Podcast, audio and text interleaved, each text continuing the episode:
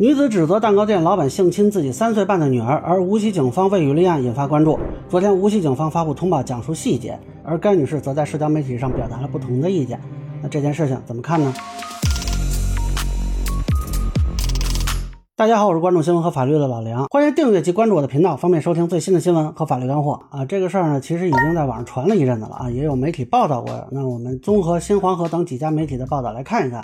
一开始呢，这位女士声称自己的女儿不愿意在家以外的地方大小便，后来就发现呢内裤上有黄色分泌物啊，再过几天发现说下身红肿，然后她就问小孩说有没有人脱裤子摸她啊？小孩说有，这就报警了。那警方呢就带着去了医院检查，后续他有两次带女儿去医院啊，最后一次是诊断为肛裂。那这位女士呢就开始怀疑周围人对自己的孩子做了什么啊，就带着孩子去指认啊，好像还是有警方陪同的。那据他说呢，后来这个孩子指认到第三家就不愿意指认了啊。咱们说有没有一种可能，因为这个是一个蛋糕店呢啊？但总之呢，他就带着孩子上了二楼啊。据他说呢，孩子当时承认在这里被人摸屁股、亲嘴巴，于是他就怀疑是蛋糕店的老板干的。呃，需要说明的是呢，这家店的老板也是有一个差不多大的孩子，而该女士呢曾经带着个孩子来过这家店。那么后续呢就查监控嘛。啊，确认这个小女孩虽然是去过店里，但是监控里看到的只去过一层。同时呢，老板这边也证实啊，上二层是要经过一个折叠的楼梯，这个小孩子呢是上不去的。但是该女士认为有一段视频是缺失的啊，因此呢对民警的说法就不认可。那后续呢，她自己拿老板的照片让女儿指认，据说这个女孩呢指认出啊就是这个老板。那到这里呢，哎，似乎就破案了。这这个是哪个？是那个脱你裤子的坏人？这个，那这里有一个反转，就是该女士一开始说呢，她女儿是在三月二十八日被猥亵，而蛋糕店的老板三月二十八日就没在无锡，而且是出示了高铁票。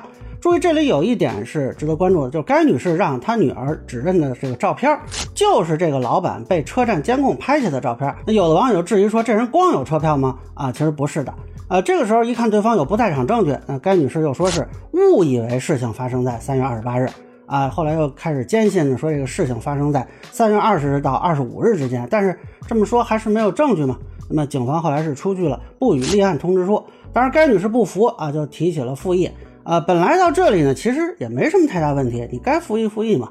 啊，应该承认母亲在意孩子的安全是很正常的，报警也好，复议也好，本身也是她的合法的权利。那么结果呢，接下来她这波操作就开始出问题了。啊，通俗说呢，就是诉诸了网络。呃，比如说在业主群里发布了针对这个老板的言论，那这个老板是报警了的。啊，后续呢，因为他在网上的言论啊，老板也表态要起诉，还晒出了这个起诉书。那么后续呢，他注册了社交媒体，发布了视频啊、图文啊，一方面是指责这个老板性侵啊，另外一方面指责警方。为什么店内视频多段没有？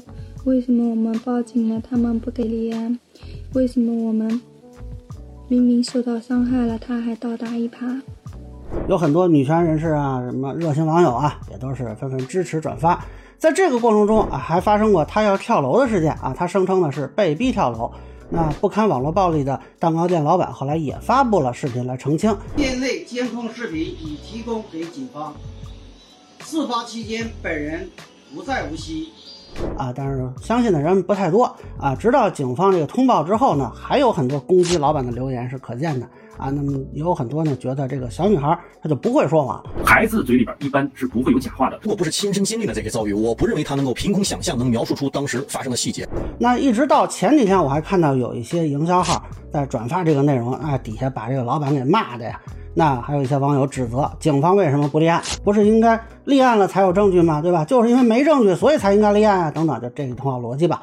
那么到昨天，无锡警方是正式发布了通报。首先是关于警方采取了哪些调查手段啊，包括反复勘查、陪同检查、对提取的检材和内衣进行鉴定，组织法医、妇儿科专家、儿童心理学家进行会诊，调取三月二十日至三月二十八日总长六百二十小时监控，逐帧查看。那走访了周边的五十二人啊，当然也对蛋糕店的老板进行了调查询问，并且调取了消费记录啊、视频轨迹啊、店内的及周边的这个视频呀。那么电子数据等等，那这里我插一句，就很多网友有个迷思，认为警方说证据不足就是没有调查啊，所以呢，只要去立案啊，那证据就有了。这个顺序呢是搞错了啊，警方肯定是说先去寻找证据或者至少是线索吧。那如果发现有违法犯罪的线索，会第一时间立案。然后进一步侦查固定更多的证据。那如果警方没有立案，通常说明呢，经过初步调查，没有发现违法犯罪的事实，也没有一个具体的线索。那大家注意一下，不予立案通知书上写的是没有犯罪事实啊。就即便是按照这位女士她自己的描述啊，警方也是陪她去现场走访、查监控、去医院啊，也都有。那警方这些都干了，才说的没证据的。如果有证据啊，警方愿意做无用功吗？说发现一个犯罪分子，警察不说立功受赏，最起码也不埋忙活呀。人家折腾来折腾去图什么，对吧？都去都去了。我觉得呢，有些网友对警方的这个恶意啊，有点不太理性，就好像遍地都是保护伞啊，个个都是败类，这是不可能的。那咱们接着看这个通报啊，警方说明了是怎么排除的犯罪事实存在啊。女童下身发红是外阴炎，肛裂是四月十八日诊断的，是报警之后的二十天，那么排除在三月二十九日前形成，那这个被性侵的基础事实就没有了。然后呢，监控里也没有蛋糕店老板跟女孩有可疑接触的情况。至于有监控缺失呢，是因为这个监控设备在没有明显移动物体的时候自动停止。经过设备厂家和相关专家勘查认定，排除了视频被修改删除的可能。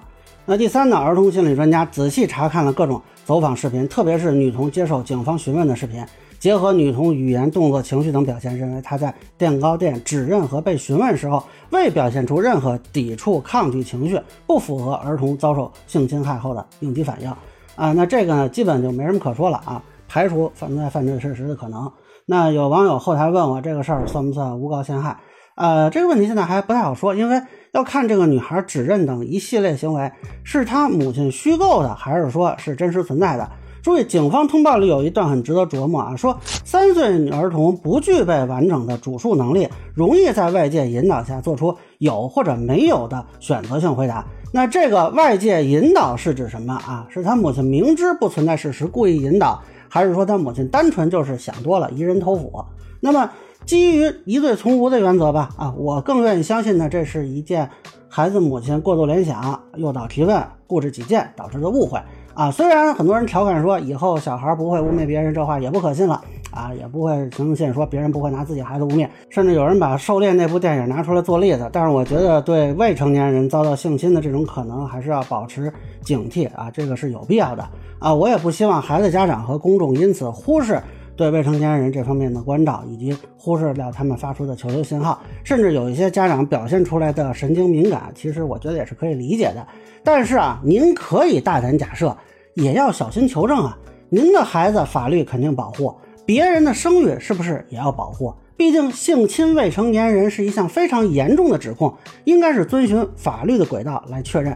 但是这位女士的问题就在于，当她产生疑问求助警方之后啊，尽管警方已经做了很多工作，但是她既不肯相信警方，也没有甘心完全依赖法律途径去寻求帮助，而是在没有搞清楚事实的情况下，把问题诉诸网络。呃，我以前讲过很多次啊，就我为什么反对一切网络暴力？因为网络暴力它最后一定会失控的。你把一个人的信息发到网络上，你其实不知道后续会有多大的波澜。那么未经查证的这种指责，你发上去之后，一旦事后发现错误，你要想改这个错误就很困难了。那现在一些女权人士啊，动不动就鼓励说啊发声啊站出来呀，你鼓励的时候，你有没有考虑过风险？那如果事后发现错了？你们是替人家赔钱道歉呢，还是替人家蹲班房呢？究竟你这个鼓励是为了自己的流量和生意啊，还是说真心为了女性朋友好？我实在是有点怀疑啊。那还是应该在强调勇敢的同时，考虑手段的合理合法啊。当然，这话倒过来说啊，女性朋友们如果说勇敢站出来、勇敢发声都没问题，但是也要勇敢承担责任啊，总不能输打赢要吧。另外呢，网友看到类似情况也尽量保持理性啊，否则你本身也可能有法律风险。那人家老板如果去起诉这次跟着去转发批评的那些网友啊，包括一些自媒体账号，那其实也是有可能的啊。那么现在看来的话呢，由于这位女士的陈述啊，可能是基于误会，而不是主动编造，可能更多的是民事侵权层面的风险。呃，我很支持这位店主去起诉维权，但是我其实比较建议这位女士。主动向对方道歉、认错、赔偿损失，看看能否获得对方的谅解啊！否则，就凭现在警方这份通报，对方起诉你名誉侵权索赔是比较大可能胜诉的啊。但是让我比较奇怪的是呢，以这位女士名义发布内容的社交媒体账号，到我发视频的时候，既没有公开道歉，也没有删除已经发布的内容，甚至还发了一条回应和一个检察院的回复啊。那这个回复目前看呢，只能说明他向检察机关申请了立案监督。呃，检察机关暂时没有结论啊，落款看应该是六月十几号。呃，最晚也就是六月十九号给的嘛。嗯，昨天突然拿出来，显然还是想给自己辩护一下啊。比较有趣的是呢，在评论区还有网友替他辩护啊，说警方通报只能说明没有证据，不能说明他说谎。呃，其实我虽然不确定他在向警方报案时是否存在虚构的情况，但是如果看他之前发布的内容啊。就在警方发布通报同一天早些时候，他还发布说没有法医鉴定，那这个跟警方的说法是对不上的啊。另外呢，在评论区还有人声称给他捐了钱，也有人晒出了打款的截图啊。不过这个情况暂时没法确定啊。而在微博呢，他的账号还跟川大学姐是一个招式啊，就是一键保护呗。那如果这几个账号呢确实是这位女士的啊，当然，呃，他坚持他的观点，并且向。检察机关去寻求帮助也是他的合法的权利，但是也要考虑可能存在的法律风险啊，是不是有捐款这是一方面。那如果有啊，希望考虑一下退还的问题。那现在有些网友怀疑他是非法集资，呃，这个倒看不出来啊。一个是未必能论证他是诈骗啊，他得虚构事实嘛。啊，另一个呢，他也没有承诺回报利息之类的。那我理解呢，更像是一种存在重大误解的赠与行为。那依法如果确实有捐款啊，是可以追索的啊。当然，咱们也说了，如果捐款是虚假的，这位女士也可以报警起诉去维权。另一方面呢，她现在的表态，如果在将来的名誉侵权之诉中被拿出来，呃，可能会被认为是故意放任，损失扩大，那增加自己被法院认定过错的可能。那当然，如果其他人冒充了这位女士啊，那这样也是有法律风险的啊。蛋糕店老板和该女士都有权利去起诉这个人。那最后呢，我其实还是想向警方提点建议，就是对于这种未成年人遭遇侵害的事情啊，很多人确实是没有经历过这种事情，他不知道该怎么处理。那么警方能否考虑给出更多的指引？比如说遇到了类似的问题，如何去判断？如果有怀疑，怎么保留证据？包括跟警方啊沟通怎么进行？有什么办法可以证实或者去证伪？那么警方或者其他的专业机构能不能采取一些措施啊？比如说。呃，制作一些相应的这种网页呀，或者做一些小视频呀，或者做一些小册子，告诉孩子的家长应该怎么办，具体分几步，如何按照步骤走。那遇到问题怎么解决？包括说啊，你对这个警方的说法不认同，有没有什么便捷的渠道来沟通或者维权？我觉得如果这些工作到位，或许可以减少一点误解啊。但是这个想法是否可行，我也不知道啊，因为我也不是这方面的专业人士，所以就是一个不太成熟的想法，供大家批判吧。